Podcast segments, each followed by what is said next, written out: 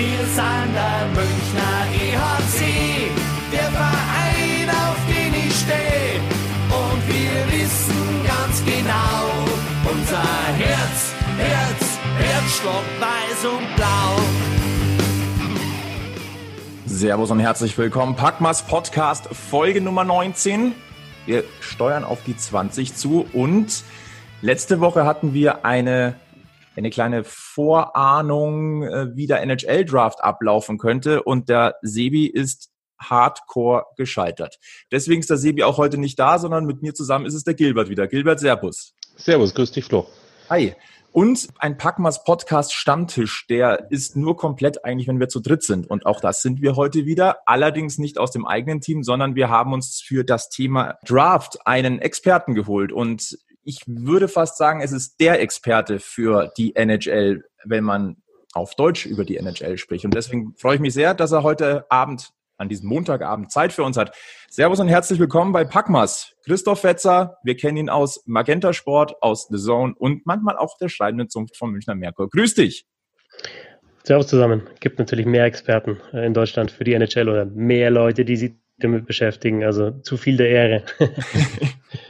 du, man muss einfach seine Gäste auch nett begrüßen und sie äh, sich wohlfühlen lassen. Deswegen nimm's doch gerne an. Fühle mich wohl. Sehr schön. Ja, äh, letzte Woche Mittwoch, der NHL Entry Draft 2020. Aus deutscher Sicht extrem interessant. Ähm, ich würde die erste Frage tatsächlich an Gilbert stellen. Wie hast du den Draft wahrgenommen? Hast du dir extra einen Wecker gestellt?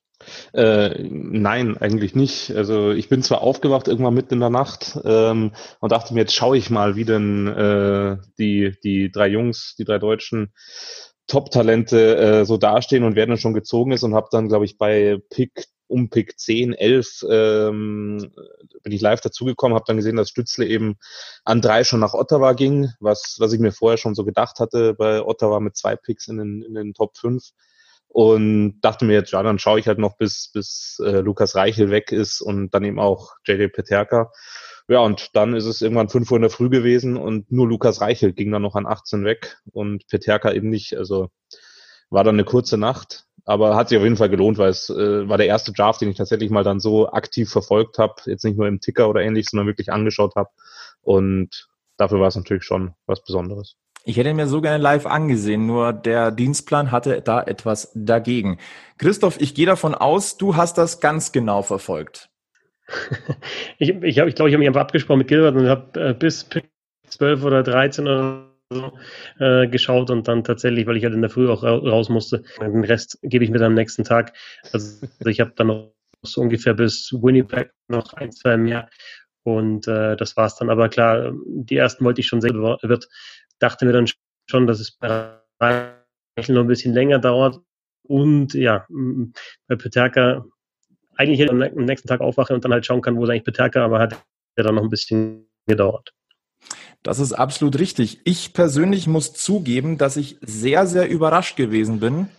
Und also unwissend wie ich bin, ich war etwas überrascht, dass der Name Peterka eben in der ersten Runde nicht gefallen ist. Ähm, wie überraschend war das denn für dich, Christoph? Naja, also der, der Punkt ist ja, also wenn ich ehrlich bin, von den ganzen Spielern, die gedraftet worden sind, habe ich halt Stützle oft gesehen. Peterka vielleicht genauso oft wie Stützle, Reichel nicht ganz so oft. Klar beschäftige ich mich mit der, mit der NHL, aber ich bin natürlich weit davon entfernt, ein Scout zu sein oder ein Experte für den Draft.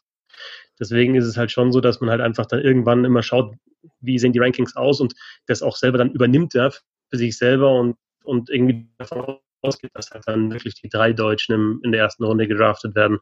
Ich fand es ganz witzig, dass die DL für den Tag nach der ersten Runde so einen Call angesetzt hat, eine virtuelle Pressekonferenz und da schon in die Einladung geschrieben hat mit unseren drei Erstrunden. Okay, so mhm. sicher ist es noch nicht, dass wirklich alle drei da, da sitzen. Und es saßen dann halt auch natürlich nur äh, Stützler und Reichel und Peterka nicht. Also das weißt du auch nicht, wie du den Rankings glauben kannst. Und dann hat halt einfach jedes Team auch seine, seine eigenen Scouts und seine eigene Vorstellung, wie man draftet und wann. Und dann kann es auch mal passieren, dass ein äh, potenzieller Erstrunden-Pick neben JJ dann halt früh in der zweiten Runde gezogen wird. Ich habe die Einladung ja auch bekommen gehabt und ich dachte mir auch so, ah, ihr seid extrem optimistisch. Dass das Ganze komplett in Runde eins über die Bühne geht. Ähm, Gilbert, wie war es bei dir? JJ Peterka dann in der zweiten Runde? Überraschung? Oder ähm, wie hast du das aufgenommen gehabt? Wahrscheinlich auch per Push-Nachricht dann äh, bekommen am nächsten Tag? Ich habe eigentlich wirklich lange nach einem nächsten Livestream geschaut. Der, ähm, die, die zweite Runde oder dann der zweite Tag vom Draft wurde ja bei uns dann leider nicht mehr irgendwie übertragen, so dass ich es auch noch im Ticker dann nur noch bei der NHL äh, angeschaut habe. Ähm, also überrascht von der Position muss ich nicht sagen. Ähm, das war dann eigentlich schon so zu erwarten, ähm, weil man ja wusste, man, die, der erste Tag, die erste Runde ist vorbei. Das heißt, jetzt äh, muss es eigentlich relativ schnell gehen. Ähm, das Team hat mich dann überrascht, dass, dass sich Buffalo auch noch da, da hochgetradet hat. Ähm, muss nochmal zur ersten Runde kommen. Ich war eigentlich dann doch der Meinung, weil Ottawa ja ziemlich spät nochmal einen Pick hatte, ich weiß es nicht mehr, 27, 28 oder so, einen dritten in der ersten Runde. Und da hatte ich schon so ein bisschen die, die Ahnung oder die Hoffnung, wenn man Stützler hat, holt man vielleicht sich noch einen zweiten dazu, nachdem Reichel weg ist, vielleicht sogar Peterka. Aber das war ja dann nicht der Fall. Und, aber wie gesagt, zweite Runde, da war es dann für mich eigentlich schon klar, dass der ziemlich früh weggeht. Und so war es dann auch wie Team. Äh, ich, ja, zu Buffalo kann ich jetzt wenig sagen. Da habe ich jetzt keine, keine Meinung dazu. Das ist für mich ein Team, äh, ja, das läuft halt mit. Ja, ist jetzt kein, kein großer Anwärter auf die Playoffs. Ähm, aber schauen wir mal, was, was daraus wird. Wir wollen natürlich in erster Linie heute so ein bisschen Richtung JJ Peterka gucken, aus Münchner Sicht natürlich. Lass uns aber vielleicht nochmal ganz kurz bei Tim Stützle und auch bei Lukas Reichel bleiben. Tim Stützle und die Ottawa Senators. Wie gut kann denn das passen, Christoph? Naja, also Stützle hat ja selber auch gesagt, dass er schon ja, cool findet, dass er zum Team gekommen ist, dass eben Rebuild ist, wo er wahrscheinlich, das ist ja vielleicht jetzt bei den anderen, bei den Rangers zum Beispiel, bei den Kings, Detroit, die dann noch am Anfang gepickt haben, auch so gewesen, aber es ist natürlich immer so, wenn du hochgepickt wirst, dann kommst du normalerweise zu einem Team, das halt schlecht ist oder schlecht war die letzten Jahre. Und dann, ja, wenn du jetzt gerade, ist es dann halt tatsächlich auch so, dass, dass ja, die Organisation viele von dir erwartet und, und du halt dann auch viel zeigen kannst, vielleicht Eiszeit auch in Überzahl bekommst. Wie gut es jetzt passt, also ich muss ganz ehrlich sagen, ist ja wirklich so, dass jetzt Stützler und auch Petaka halt einfach zwei Teams im Osten erwischt haben, die die letzten Jahre halt wirklich einfach richtig schlecht waren und ähm, und und immer wieder über den Rebuild sprechen und das funktioniert aber nicht. Die hängen halt hinten drin und äh, ich denke, vor allem bei den Ottawa Senators wird das schon noch ein bisschen dauern. Aber das ist halt eine Organisation, die jetzt wirklich ja komplett alles umgeworfen hat. Und ähm, ich glaube, die hatten unter den ersten 44 hatten sie fünf Picks. Also die haben die haben wirklich, haben dann im, im Sommer auch ähm, Scouting-Staff und so weiter ausgetauscht. Also dann wirklich jetzt ähm, da nochmal die ganze Bude abgerissen.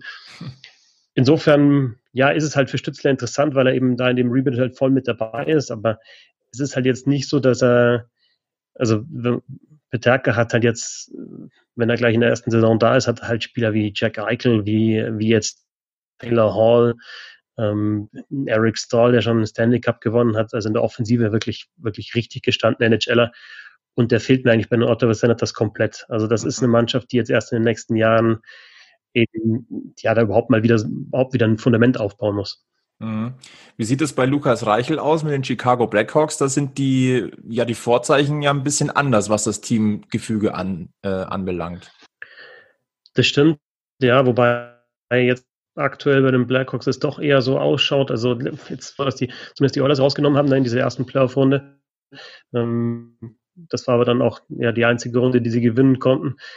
Mm, und es sah für mich so ein bisschen aus, ja, eigentlich sind da immer noch Taves, haben immer noch Kane, haben immer noch ähm, dann Kubalik hat richtig gut gespielt, 30 Tore gemacht in, in der vergangenen Saison. Ich habe mir dann schon öfter gedacht, okay, die, die schauen eigentlich gar nicht so schlecht aus. Und noch so ein paar, paar Spieler dazu bekommen, dann, dann könnte es wieder schnell gehen, wieder nach oben. Drei Stanley Cups gewonnen, ähm, war dann zwischendrin eher schwach.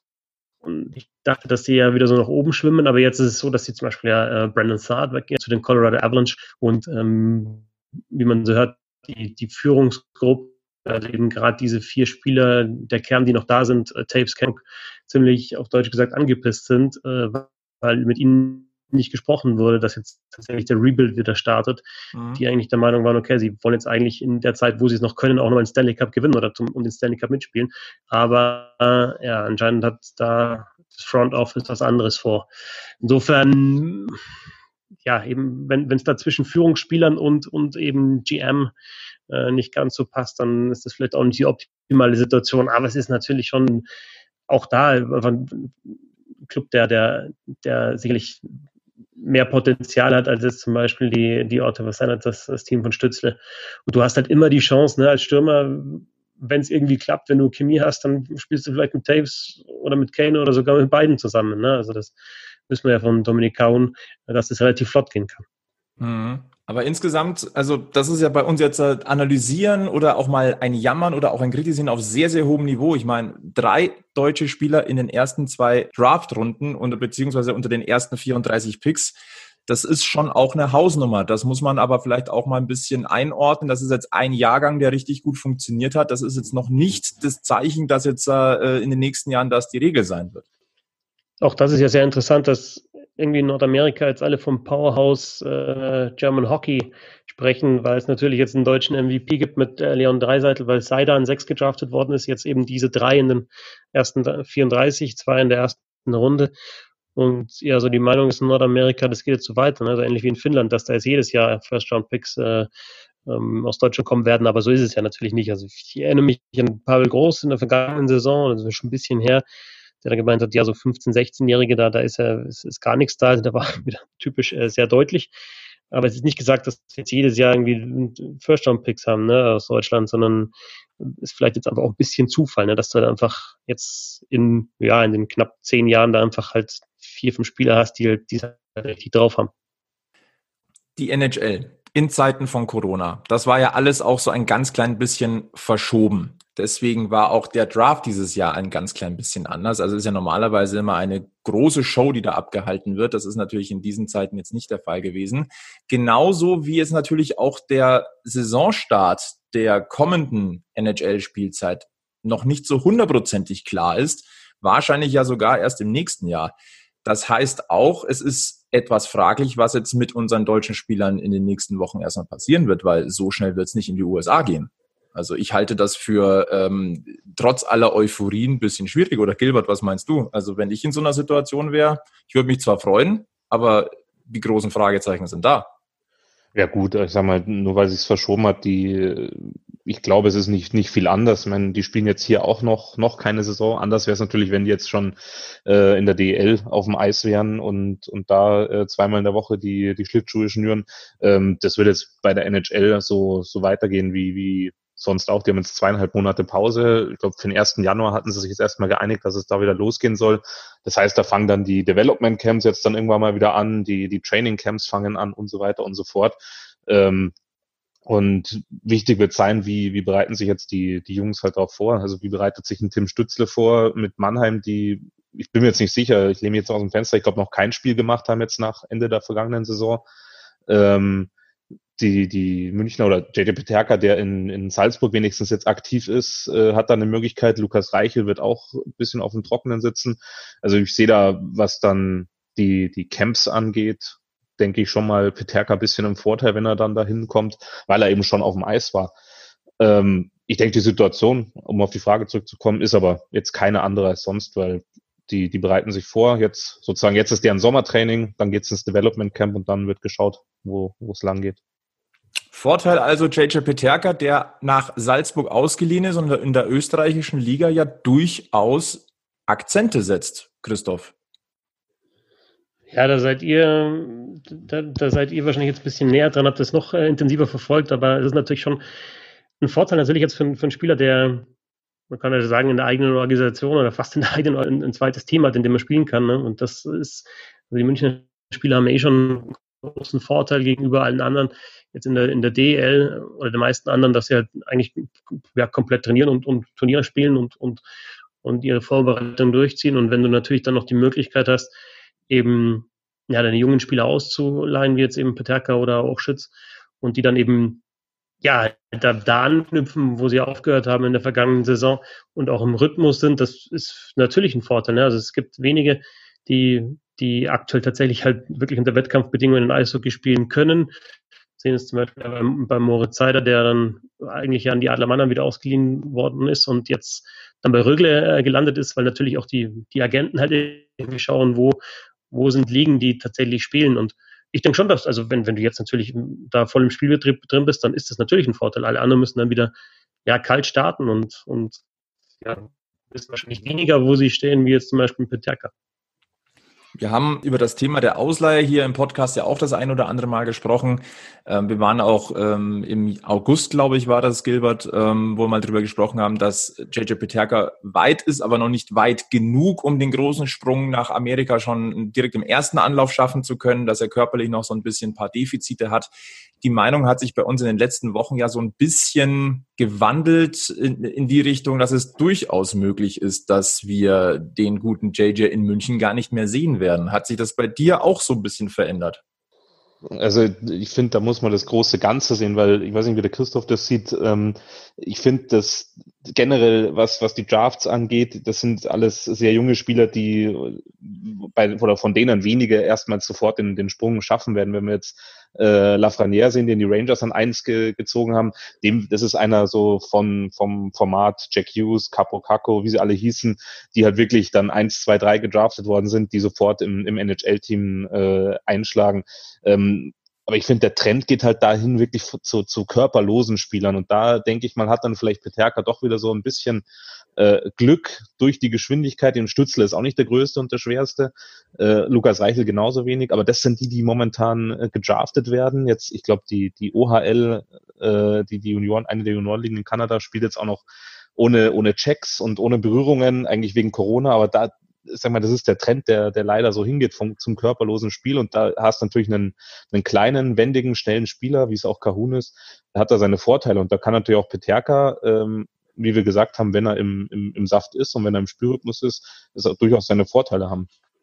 Also er passt so ein bisschen, glaube ich, momentan in, in, ins Raster rein. Also körperlos würde ich jetzt nicht sagen, jetzt auch nach den so wie die Playoffs gelaufen sind. Also da war schon nochmal gute Hits dabei, aber ich, ich, ich, ich glaube, ich, ich weiß, was du meinst, ne? dass du halt einfach, dadurch, dass jetzt einfach die Stockfouls deutlich mehr gepfiffen werden, ne? und dass du, dass du da als junger, technisch guter Spieler, der halt gut Stitch laufen kann, und dann natürlich ein Vorteil, dass du vielleicht schneller reinrutscht ins, ins Line-Up.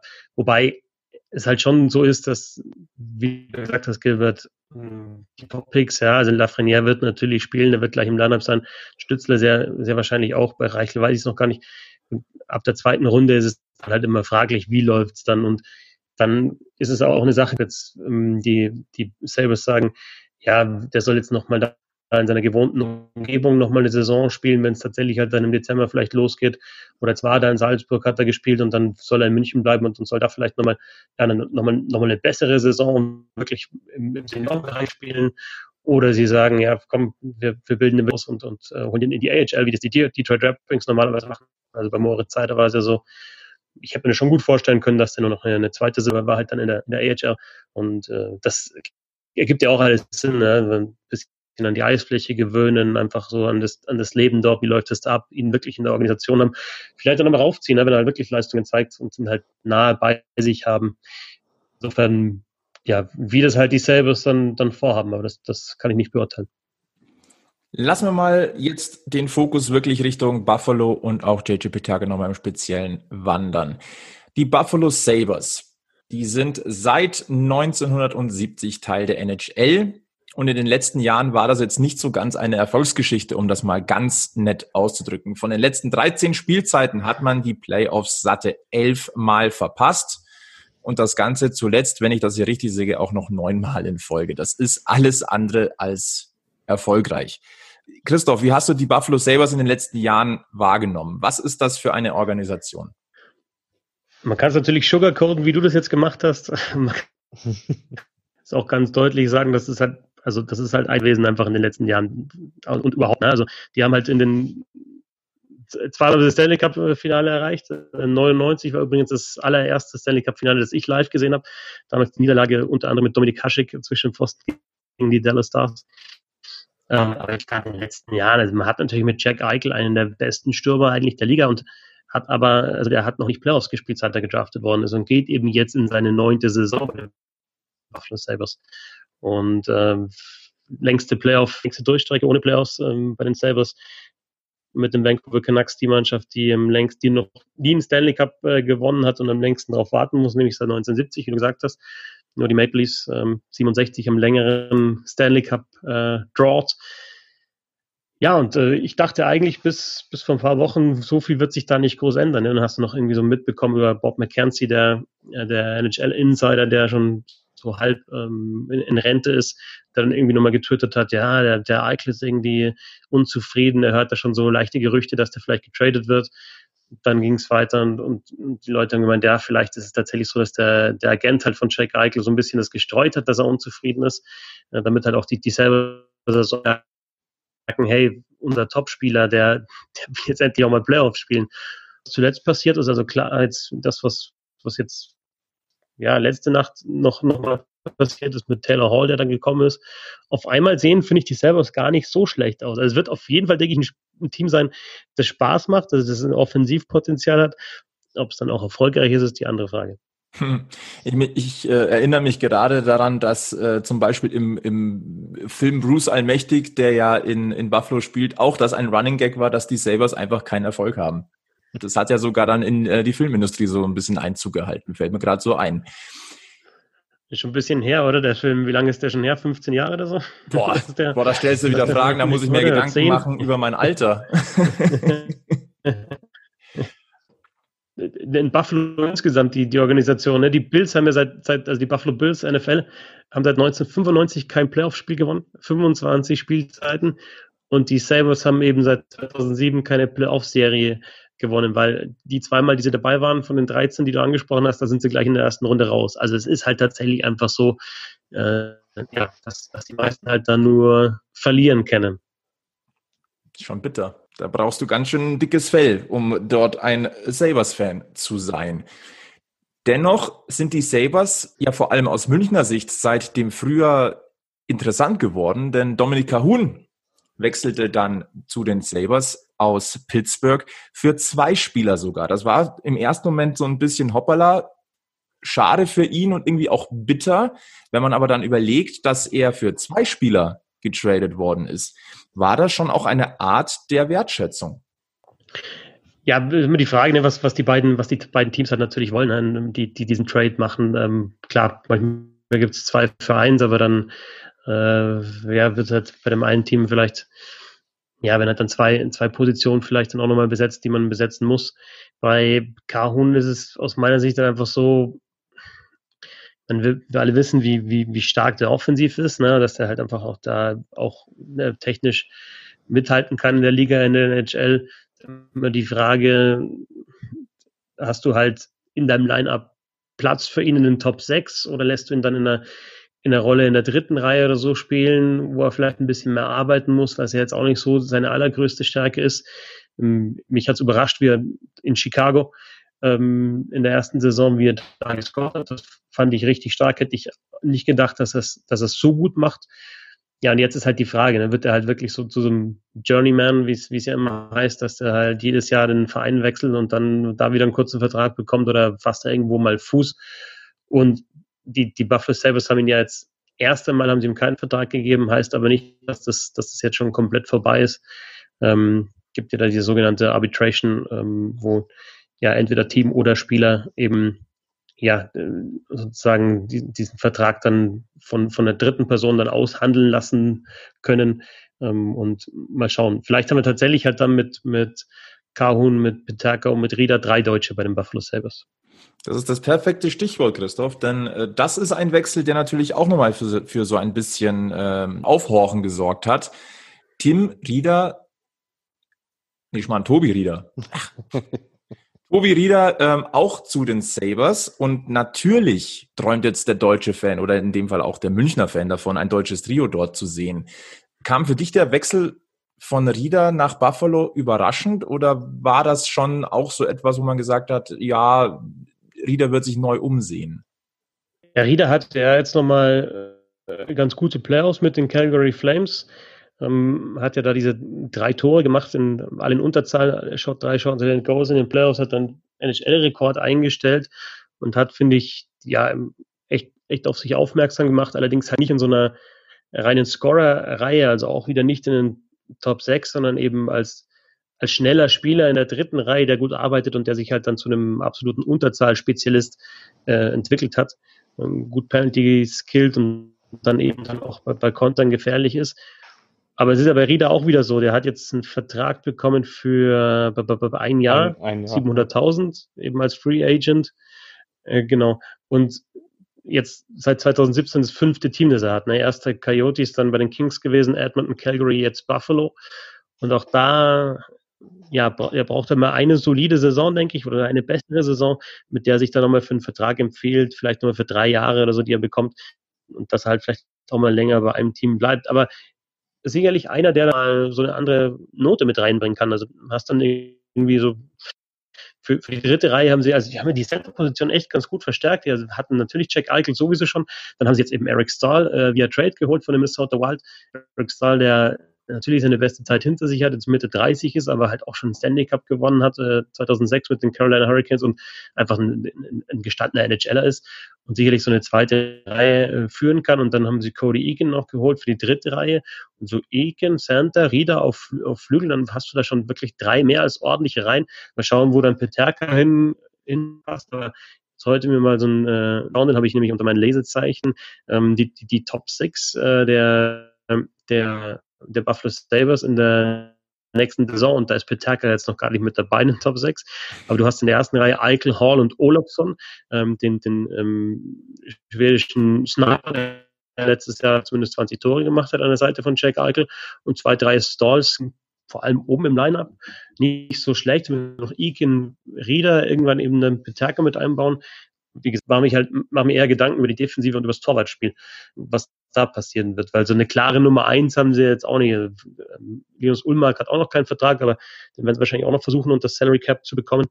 Aber weder er und oder noch äh, Carter haben der, der andere Torwart, den sie haben in der Organisation, ist so eine klare Nummer eins. Das war jetzt Rasmus ein mega Talent und auch ein mega Prospect immer noch. Der, denke ich, wird dann schon seinen Weg machen in der, in der NHL.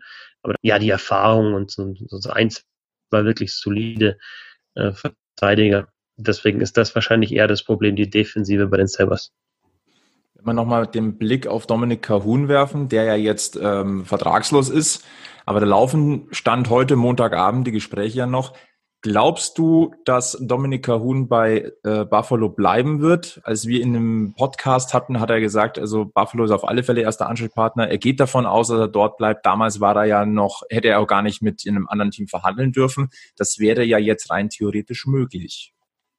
Ob es jetzt unbedingt Buffalo ist, weiß ich natürlich nicht, aber denke, dass es schon Teams gibt, die dann mit, mit Kahun verhandeln. Vielleicht die nächste Station in seiner Karriere dann irgendwann ist es halt immer eine Frage, ist der Spieler noch bereit, das mitzumachen, wieder umzuziehen, wieder woanders in eine Stadt äh, gewöhnen oder sagst dann irgendwann, okay, entweder wieder zurück nach Deutschland. Ich denke, die Münchner würden sie ihn mit offenen Armen begrüßen oder vielleicht mit KHL probieren, könnte ich mir auch vorstellen bei Kahun.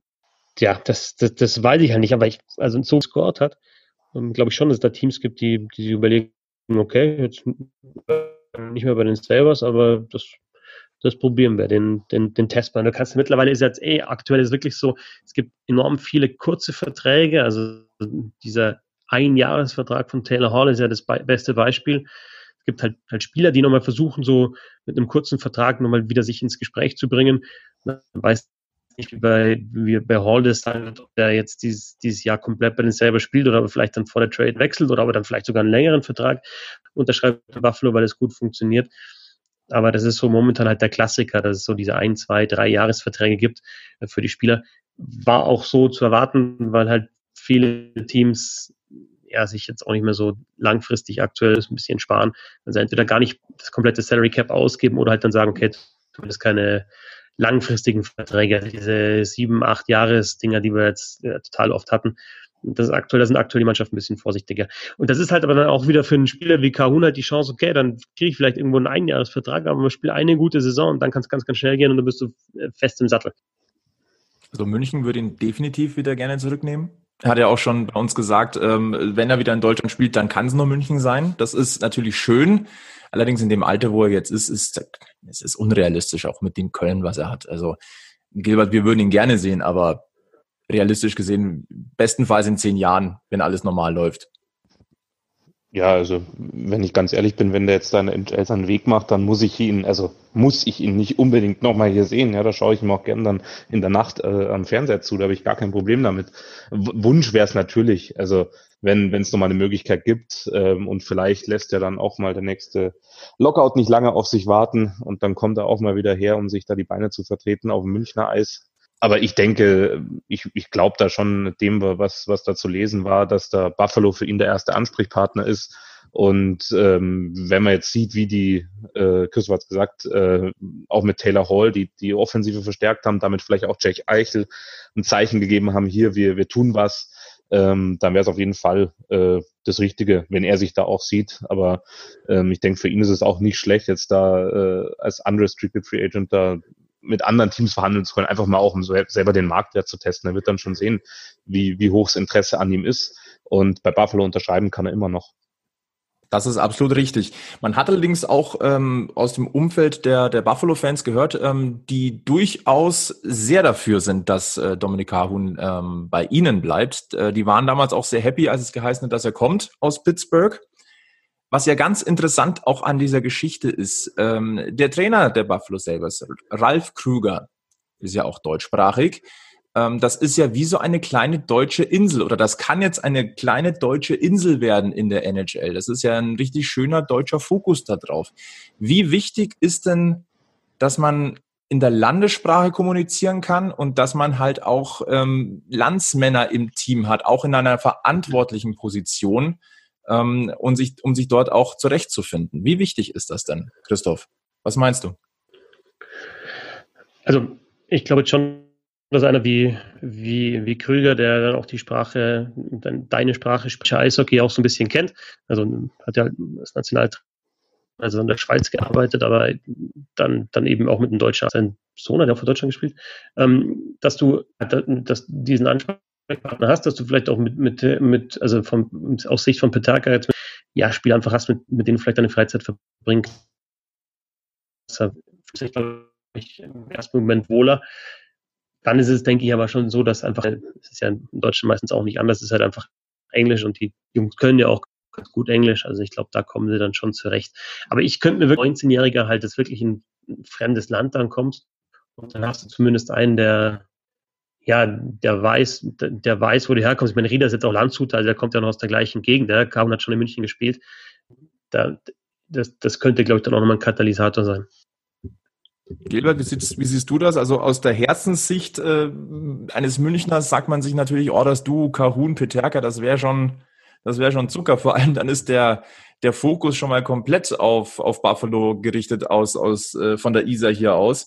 Ähm, ich glaube, dass das für, für uns jedenfalls sehr, sehr interessant wäre, vor allem, weil sich Peterka und Kahun ja aus den Trainings in München auch schon kennen.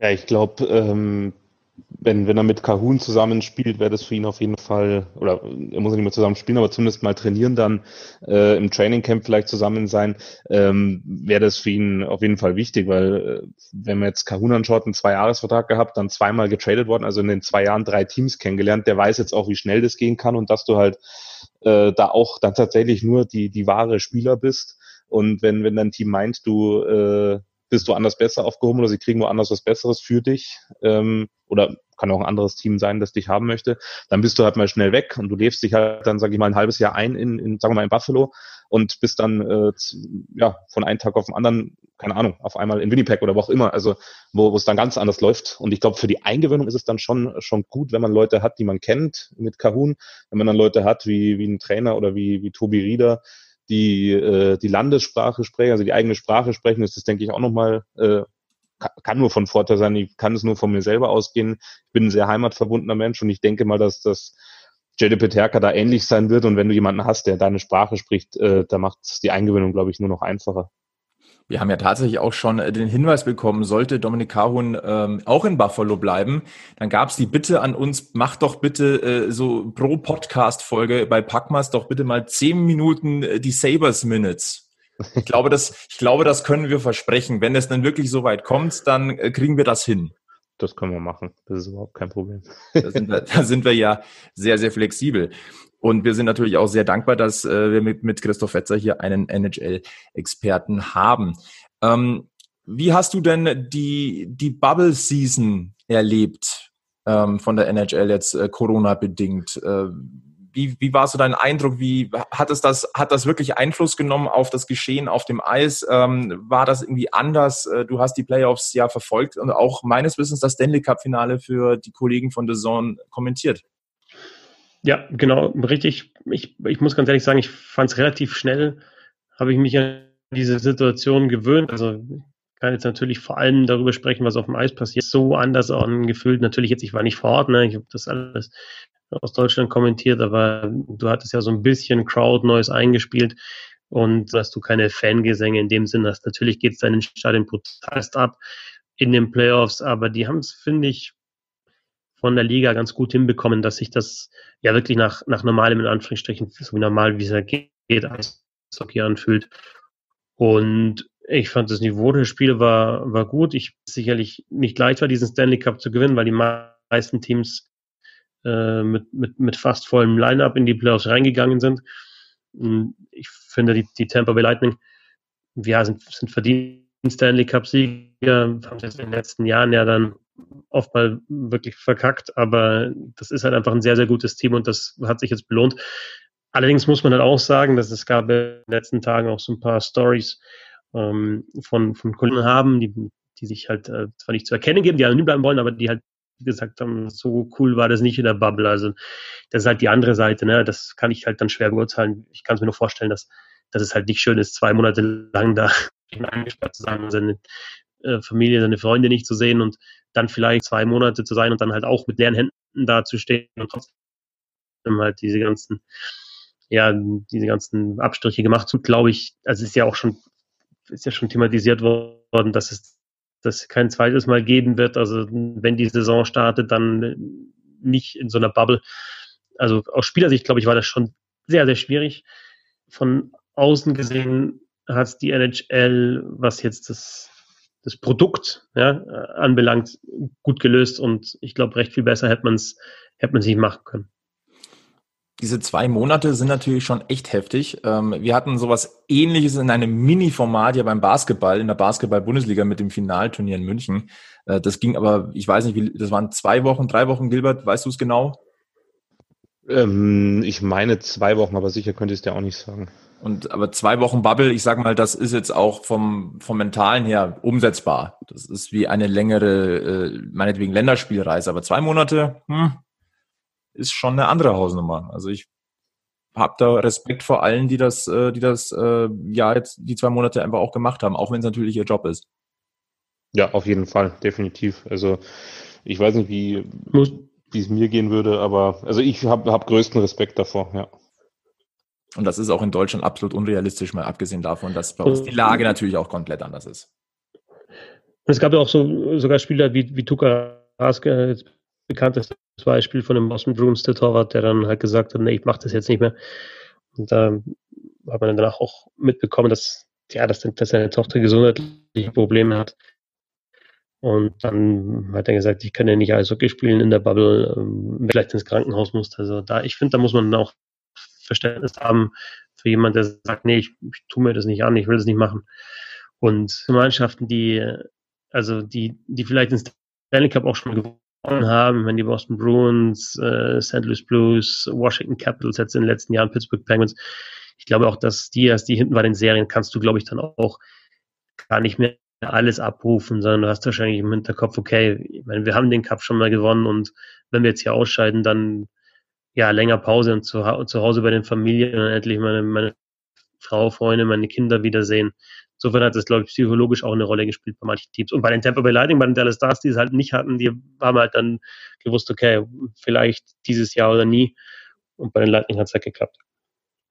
Das kann ich mir aber sehr gut vorstellen, dass das einfach der Gedanke ist, das ist jetzt vielleicht die Chance, die so gar nicht mehr kommt, weil die Situation so speziell ist, ähm, mit der jedes Team erstmal struggelt und vielleicht haben wir genau deswegen die Chance, äh, den Pott zu holen. Ja, also auf jeden Fall sicherlich eine mentale Herausforderung halt auch zusätzlich zu dem, was auf dem Eis dann spielerisch halt eishockey-technisch passiert. war eine, war eine ganz spezielle äh, Saison. Ähm, und trotzdem finde ich, dass du halt ja relativ normales Eishockey gesehen hast. Auch ohne Zuschauer ist natürlich ein bisschen komisch. Ich kann es mir jetzt zum Beispiel in der DL ganz schwer vorstellen, dann aus dem Stadion zu kommentieren, wo halt nur, was weiß ich, 1500 Leute sind, wo halt sonst 6.000, 7.000 sind.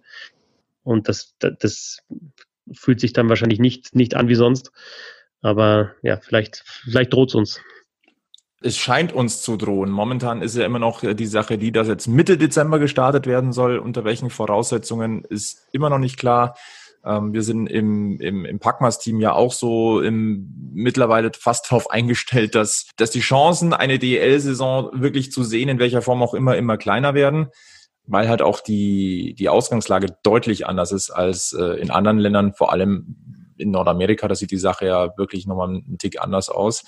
Ähm, ich würde nochmal ganz gern auf JJ Peterka nochmal zurückkommen, was ja beim Draft ganz interessant war. Ähm, Buffalo hat sich hat mit den San Jose Sharks ähm, einen, einen Tausch abgemacht, dass sie früher ziehen können in Runde zwei ist ja eigentlich ein Zeichen dafür, dass man auf JJ Peterka wirklich geschielt hat, dass das auch wirklich ähm, ja ein gezielter Pick gewesen ist. Ja, also das ist, das ist wahrscheinlich naheliegend zu sagen, dass bei den Sabres da die, die Angst war, wenn sie jetzt noch ein bisschen warten, dann ist der Peterka weg. Sieht man ja immer wieder, dass dann zumindest auch in den, in den späteren Runden halt so ein paar Plätze nach vorne getauscht wird. Ähm, und in dem Fall hat wahrscheinlich die Sharks noch mit drei, vier Spieler, die wir, die wir auf der Liste haben, ähm, egal wen wir ziehen. Und bei den Servers wird es wahrscheinlich dann so gewesen sein, dass sie gesagt haben, okay, jetzt, jetzt war eigentlich der Peterka da, den wir unbedingt haben wollen. Ähm, spricht natürlich dann schon wieder für JJ Peterka und ähm, dann kann ich mich dann auch relativ hoch hatten. Und ähm, vielleicht so ein bisschen verwundert waren, dass er eben nicht in der ersten Runde gezogen worden ist. Und deswegen halt diesen Move gemacht haben ich fand es ja ein, ein, bisschen schade. Ich äh, hatte dann auch gesehen, ich glaube, JJ Peterka war ja in Salzburg zusammen mit Don Jackson und, und Christian Winkler und Man McElwain, die hatten ja auch ihre eigene Draft-Party dort und wir haben es ja von Stützle gesehen, wie er dann das, das Trikot und, und Cap auf hatte und Lukas Reichel dann das Gleiche und JJ Peterka sitzt da im Anzug und wartet eigentlich und jeder denkt, ja, jetzt, jetzt kann es sich nur noch um Minuten handeln, es werden immer weniger Teams, die dran sind, immer weniger Picks in der ersten Runde und dann sitzt du da und dann kommt Pick 31 und es geht jemand anders.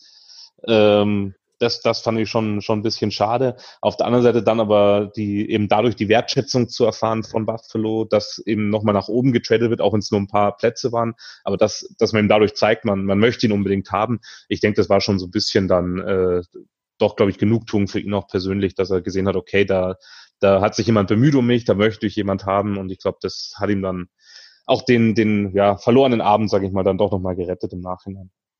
Mir ging es ehrlicherweise wie dir. Der, du hast die Fotos gesehen, du hast auf Instagram die Stories gesehen und ähm, ja, er hat mir ein bisschen leid getan. Ich, man weiß natürlich auch nicht, was geht da im Kopf äh, eines Spielers vor. Ich meine, dass er irgendwann gedraftet wird, das war schon klar.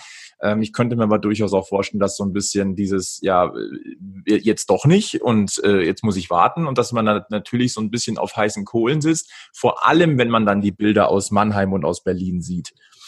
Aber ich glaube, mit als, als dann äh, der, der Pick mit Buffalo kam, werden die Gedanken wahrscheinlich relativ schnell weg gewesen sein.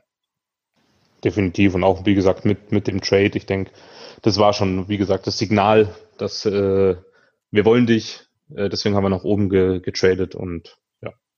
Also ich denke, da, da waren sie sich, müssen sie sich ja doch relativ schnell einig gewesen sein. Wie, wie Christoph gesagt hat, da war die Angst da, dass er jetzt vielleicht doch an jemand anderen geht äh, in, mit den nächsten Picks und äh, ja, dann macht man sowas und JJ, für den wird sicherlich einerseits eine Erleichterung gewesen sein, aber wie gesagt auch, auch dann äh, genug tun, dass äh, sich ein Team tatsächlich um ihn bemüht.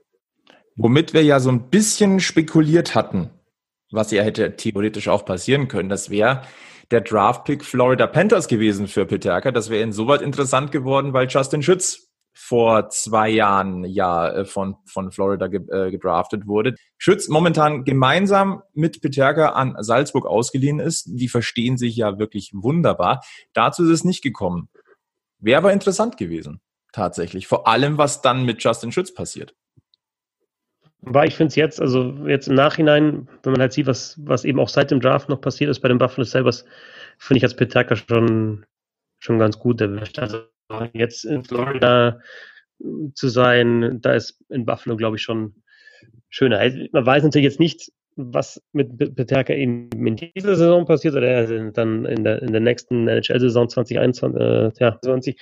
Ähm, aber ja, ich habe diese Offensive ja schon ein paar Mal angesprochen. Jetzt, äh, wenn du da deinen Platz findest, vielleicht sogar in, in, in einer sehr prominenten Rolle, dann, dann ja, kannst du auch mehr auf, sich, auf dich aufmerksam machen. Ne? Du hast dann die Jahre Entry-Level-Contract äh, als, als, als, als Spieler, der die Frage, fasst du wirklich Fuß und kriegst dann deinen ersten großen Vertrag und wenn du in einer Mannschaft bist, die eine bessere Offensive hat, dann sind automatisch deine Zahlen halt auch besser.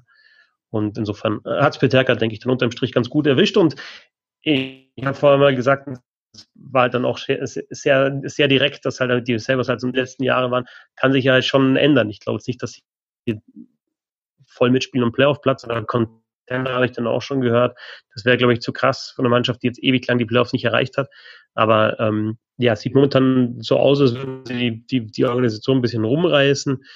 Ähm, gibt ja auch diese Connection zwischen, zwischen Krüger und, ähm, und Hall, die, die in Edmonton schon mal zusammen waren, als Krüger in Edmonton Trainer war und Taylor Hall unter ihm gespielt hat. Ähm, insofern, ja, kennen sich da ein paar und wissen, wie der andere tickt. Bin schon gespannt auf die Mannschaft. Es kann ja auch insoweit äh, die große Chance sein, dass Peterka ein Teil dieses Neuaufbaus ist. Und je erfolgreicher dieser Neuaufbau sein wird oder sein könnte, desto mehr kann sich natürlich auch ein Peterka dann zeigen und dort mitwirken. Also das kann ja durchaus auch so eine kleine Sogwirkung sein, eine, so ein kleiner, ja, Push. Absolut, genau wie im Fall, wie im Fall Stuttgart natürlich in Ottawa. Also Einerseits hast du halt dann, wenn du in so eine Organisation kommst, hast du natürlich dann das Pech, dass, dass halt einfach um dich herum größtenteils Spieler sind, die halt die letzten Jahre fast nur verloren haben.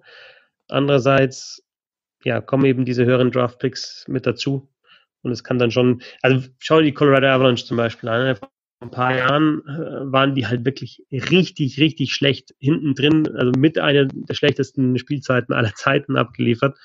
Und jetzt sagen, haben eigentlich diese Saison schon alle gesagt, die müssen eigentlich mit ins Stanley Cup Finale kommen und jetzt, jetzt so vor ein paar Minuten kam rein, die haben nochmal einen Spieler geholt mit Devon Taves äh, von den New York Islanders, äh, offensiv starker Verteidiger. Sie wollen es richtig wissen und das ist, Colorado ist für mich so ein Paradebeispiel äh, für eine Mannschaft, die, die innerhalb von ein paar Jahren von äh, vom letzten Tabellenplatz eben halt zu zum Top-Anwärter auf den Stanley Cup wird. Eine interessante Saison, die uns da bevorsteht in der NHL. Christoph, ich gehe geh mal da fest davon aus, dass du auch in der kommenden Saison hautnah mit dabei sein wirst, oder? Absolut, absolut. Die echte Situation bei der Sonne ist ja noch nicht ganz geklärt, aber ähm, man wird sich darum bemühen, die NHL auch weiter zu zeigen. Und ich meine, ich, ich schaue sowieso, ich schaue nicht mehr so viel in der Nacht natürlich wie früher.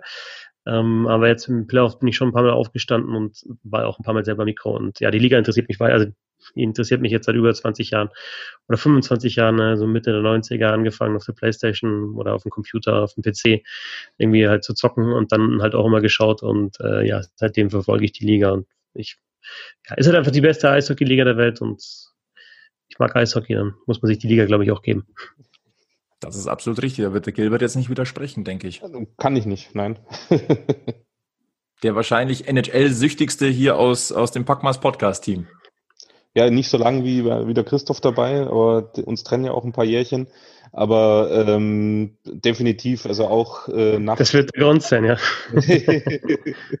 nachts, äh, nachts wach und ähm, ja, also nicht, nicht immer auch zu, zum, oder sagen wir so, zum Leidwesen meiner Frau auch ab und zu wach in der Nacht. Und ich habe so ein Budweiser äh, Go Light nennt sich das. Das war ein Werbeartikel, den gab es nur in Nordamerika, den habe ich aber bekommen. Das ist äh, ja so eine Tor, Torsirene, ähm, die über WLAN ähm, verbunden ist und du kannst über eine App einstellen, wer dein Lieblingsteam ist in der NHL und dann geht die halt an und macht auch Sound, wenn du möchtest. Und das war dann öfter so, dass ich die nachts mal vergessen habe und dann ist halt so um drei Uhr in der Früh schießen, bei mir sind es die New York Rangers, schießen ein Tor, du schaust dir das Spiel mal nicht an und im Wohnzimmer ist auf einmal High Life Party und dieses Ding geht an. Also wie gesagt, äh, da macht meine Frau auch viel mit, aber das macht doch so ein bisschen den Reiz aus, wenn man danach mal so ein Spiel anschauen kann. Oder was mittlerweile dann auch mit Kind mittlerweile so ist, dass ich mir die Spiele dann äh, im Real Life nochmal anschaue, weil es einfach schön ist.